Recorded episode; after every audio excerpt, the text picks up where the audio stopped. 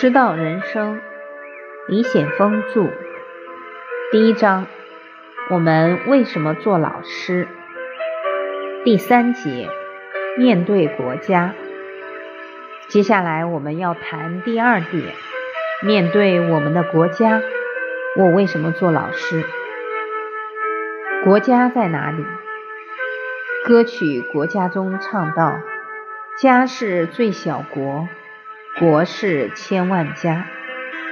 台湾中信学校校长高振东演讲中说：“什么是国家？国家在哪里？你作为老师面对的学生，那就是你的国家。你的教室就是你的国家，你所教的学生就是你的国家。”学者崔卫平。写过一首诗：“你所站立的地方正是你的中国，你怎么样，中国便怎么样；你是什么，中国便是什么。你有光明，中国便不黑暗。我们每个人都生活在国家中，这个国家是我们自己的。”没有这个国家，我们就是游子。十二月十三日是南京大屠杀纪念日。为什么会发生那样的惨案？因为我们国家落后，被人侵略，老百姓生命保不住。日本人从东北一路打过来。前不久有一个影片《长沙保卫战》。保卫的不仅是长沙，更是整个国家。如果再打下来，国家就都没了。没有国家的人叫亡国奴。书上曾经写过这样的话：“宁做太平狗，不做乱世人。”面对国家，我们为什么做老师？有一部电视剧《恰同学少年》。讲述的是毛主席在一九一三年到一九一八年在湖南一师范读书的经历。毛主席考进了一师范，校长孔昭寿到宿舍来看他们，问他们一个问题：“你们为什么读书？”孔校长问道：“你们来读师范，如果不解决为什么读书的问题？”势必学而不得其旨，思而不得其意。我们过去的读书人是为什么读书呢？四个字：经世致用。何谓经世致用呢？经世就是致力于国家，致力于社会。何谓致用呢？以我之所学，换我之所用，谓之致用。我们不是为了读书而读书，我们读书的目的，我们求学的动力，是为了学得知识，以求改变我们的国家，改变我们的社会。他又接着说道：“读书历来只为两个字，做事。做什么事呢？做于国于民有用之事。那什么样的事情是于国于民有用之事呢？”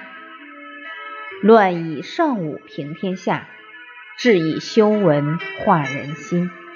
以今时今日论，首要大事当推教育。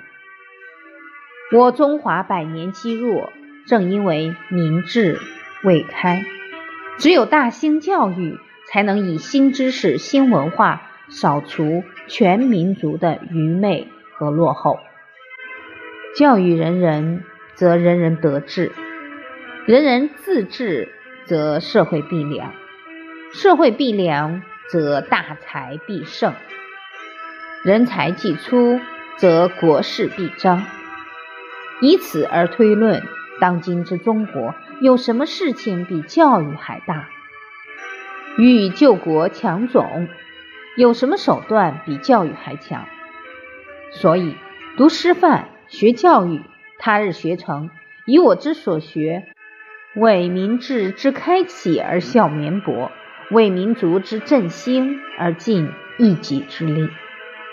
这是孔校长给他的学生上的入学第一课。在这个学校，后来培养出了毛泽东、蔡和森老一代革命家。那一代老师怀着救国的思想来办教育。上课的时候，杨昌济老师给学生们讲修身课，修身在于立志。毛泽东问他的老师：“老师，您的志向是什么？”杨老师在黑板写下这样一段话：“自闭桃源称太古，欲栽大木筑长天。”他说：“我杨昌济平生不爱名，不爱利。”愿觅得一二良才，培养成国之栋梁，撑起中华民族的一片天空。这就是那一代教育者的追求和理想。今天，我们坐在这样整洁的教室里，过着安宁的生活，有主权，有和平。要感谢我们的主席和那一代先烈们，更要感谢。主席身后那一代又一代光荣的教师，就是他们怀着“欲栽大木筑长天”这样的梦想来办教育，才拯救了我们中华民族。参观厦门大学，厦门大学校主陈嘉庚，一代商人，在马来西亚经商橡胶。后来明白救国要靠教育，陈嘉庚写下这样一段话：国家之富强全在于国民，国民之发展全在于教育，教育是立国之本。于是筹资兴办厦门大学。后来遇到国际经济危机，学校资金不足。他把个人在马来西亚的家产变卖，宁可卖了大厦，也要支持厦大。陈嘉庚晚年的生活非常的朴素，每天生活费几毛钱，住的蚊帐都打了补丁。他对教育的救国情怀赢得了世人对他的尊敬。在他过世的时候，周总理、朱德总司令、陈毅元帅。亲自前往吊唁。今天去厦门，依然能看到陈嘉庚老先生的铜像，依然在那里高高的耸立。那是一代人的教育梦。我们这一代教育者怀着什么样的梦想来办教育呢？国家兴亡，教育有责；国家富强，在于人才。人才成长来自于教育。试想一下，这个历经战乱的祖国，如果没有这些一代又一代的伟人们，会有今天美好的生活吗？他们是怎样从少年成长起来，成为民族领袖的？经历了什么样的教育？明天我们的班级，我们所教的学生，能不能培养出像他们一样？这样令人骄傲的学生，网上可以看到很多消息赞美我们领导人习主席伟大复兴的中国梦。主席在全世界的声望越来越高。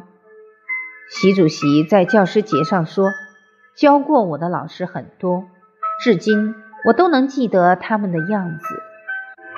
他们教给我知识，教给我做人的道理，让我受益无穷。”看到这番话，就在想，如果将来我们也能教出一个像习主席这样的学生，一生无憾。主席说：“至今我都能记得他们的样子，没有忘记他们。”这是什么样的情感？一代好老师教出一个好主席，一个好主席让中国人变得越来越富强。我们今天教的这些年轻的学子。也在构筑着明天我们美好的家园。国家在哪里？就在我们的校园，就在我们的班级。当这个国家富强时，我们也是受益者；当这个国家衰弱时，我们深受其害。习主席说：“今天的学生就是未来实现中华民族伟大复兴中国梦的主力军。一个向往国家富强的人，怎会不努力培养好他的学生呢？父亲是一名老师，童年时每到春节，他喜欢写春联自勉：“为中华育英才，干洒热血，替祖国造栋梁。”愿做人梯，这副春联对我激励特别大。那时对老师就产生无比的向往和尊敬。后来能为老师们做一点服务，觉得自己很荣幸。二零一三年，我们国家高校毕业生是六百九十九万，和宁夏自治区全区的人口数据接近。二零一四年达到了七百二十七万。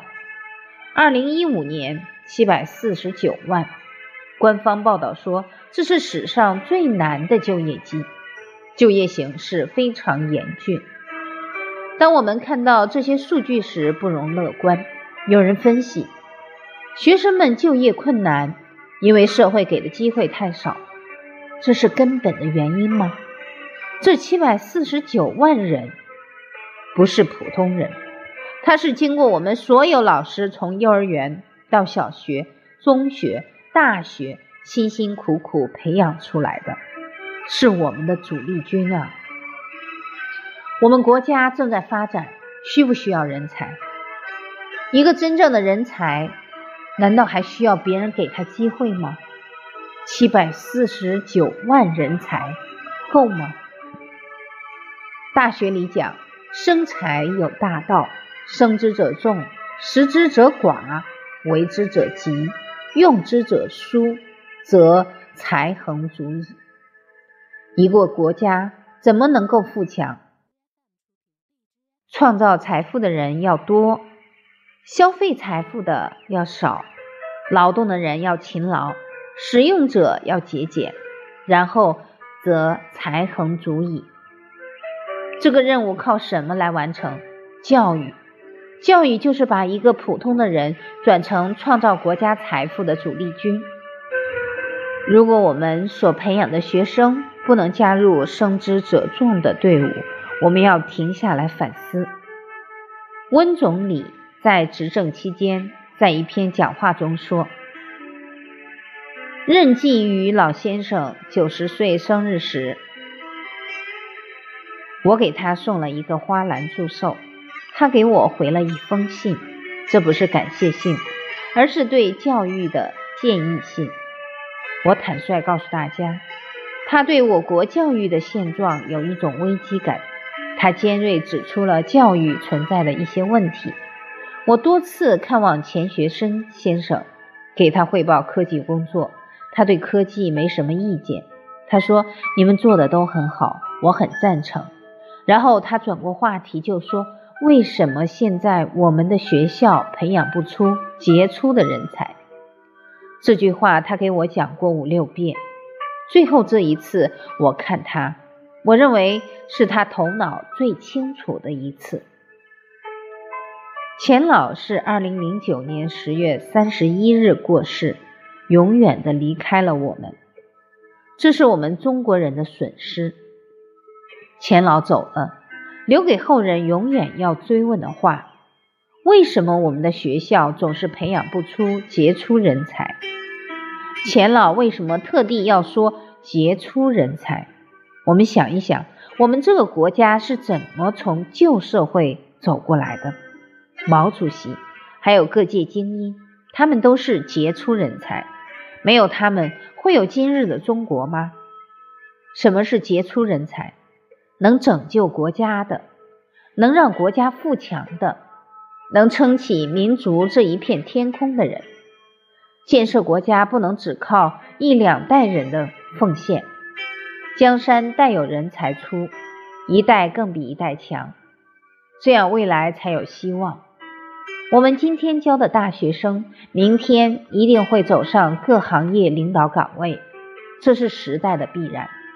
当我们站在国家民族的高度上来看待我们的大学生时，不得不再一次谨慎对待教育。教育能给社会出三类人：第一类，贡献社会的人；第二类，拖累社会的人；第三类，危害社会的人。第一类人工作在各行各业，兢兢业业，安分守己，拿一份无愧的工资；第二类人无所事事，一无所长，花父母钱，占国家便宜，对社会没有任何贡献；第三类人从政就是贪官，为民就是犯罪分子，在哪一个行业都会危害社会。这三类人的比例，就是一个国家走向衰弱还是富强的标志。这三类人都是从校园走出来的。各位好朋友，你愿意你的祖国因落后而受人欺凌吗？您希望您生活的城市因环境遭到破坏而饱受污染的困扰吗？您接受？您所买回家的食品里农药过量残留，使健康受到威胁吗？每当看到电视里出现歹徒、贪官、不法分子，您是否想过这些坏人是怎样变成这样的？他们从小就是这个样子的吗？作为教育者，我们责任大不大？对于教育的评价，不能单看分数，更重要的。培养了多少能够贡献社会的人？贡献虽然有大小，大就担重任，小就做好本职工作，人人都有奉献。如果我们培养的学生有一部分是拖累社会的、危害社会的，那意味着教育没有完成任务。我们要追问他们为什么会变成这样。